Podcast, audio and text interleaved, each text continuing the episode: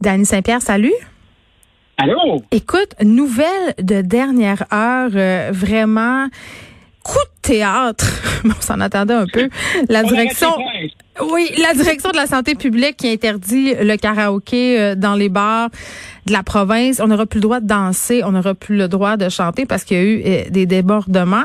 Et par ailleurs, les bars qui seront maintenant obligés de tenir un registre euh, de leurs clients.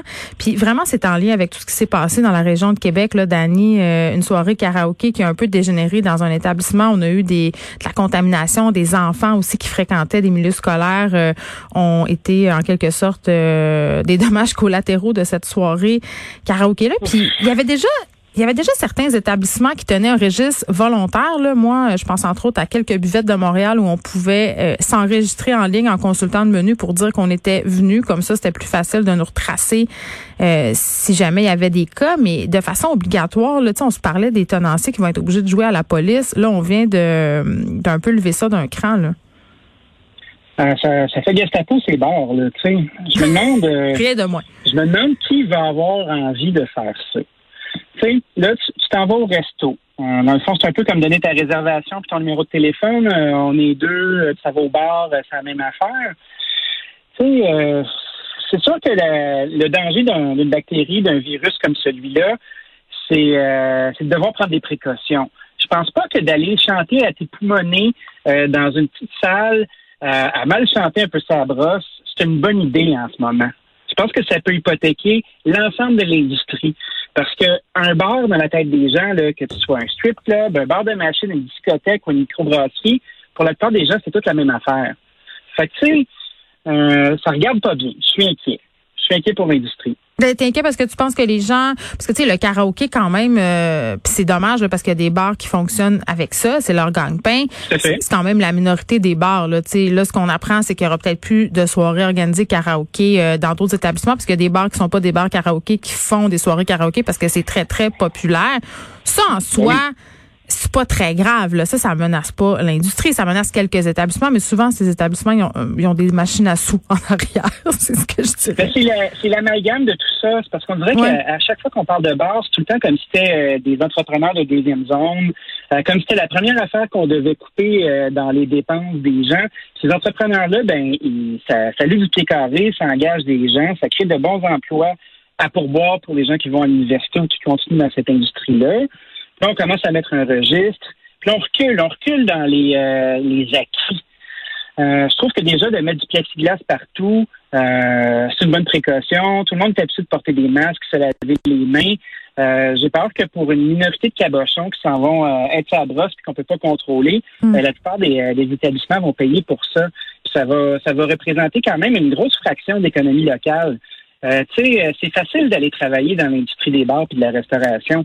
On ne demande pas de diplôme, on ne demande pas de carte de compétence, on demande de te présenter et d'être volontaire.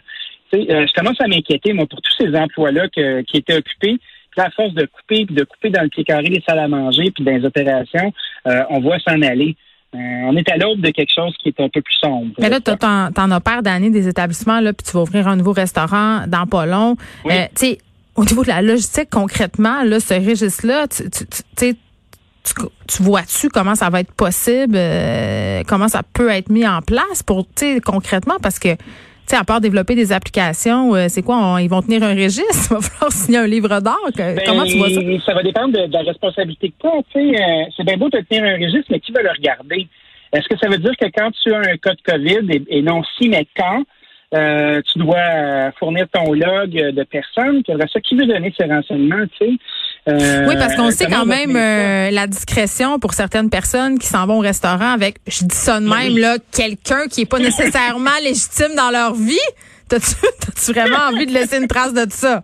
On jase, là. Ben, ben, on jase certains. Puis c'est quand même la logistique de plus. Puis ça s'ajoute, euh, tu sais, c'est encore une autre goutte, puis une autre goutte, puis une autre goutte dans le grand verre de merde que les opérateurs d'établissement ont à gérer.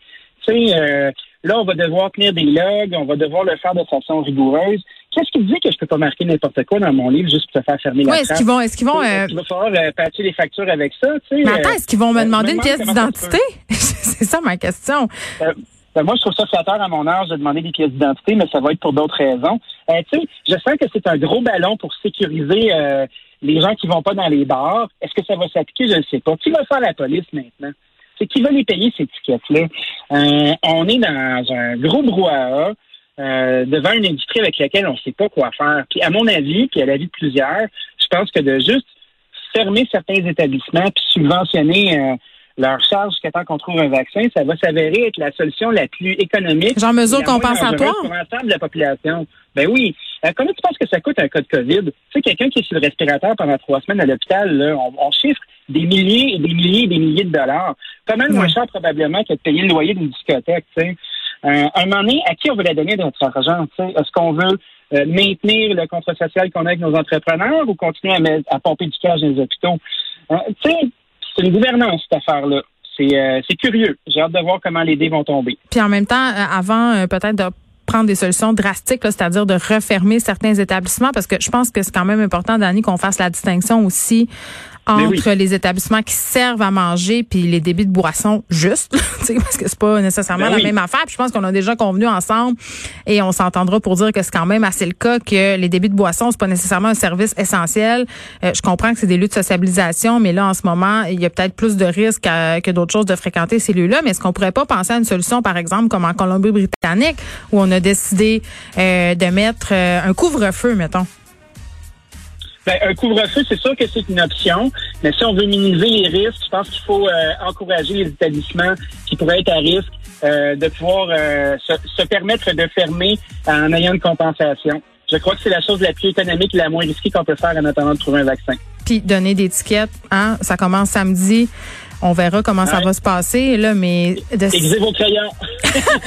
en tout cas, moi, juste te dire là, de que 400 à 6 000 dollars, euh, je trouve ça assez dissuasif. Merci, mais encore une fois, on peut se poser la question qui va jouer à la police, qui va tenir les registres et les clients euh, seront-ils de bonne foi? On le sait quand on est venir, parfois on est un peu de mauvaise foi.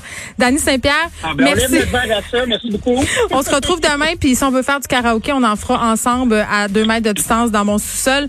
C'est déjà tout pour nous. On se retrouve demain. Merci d'avoir été là.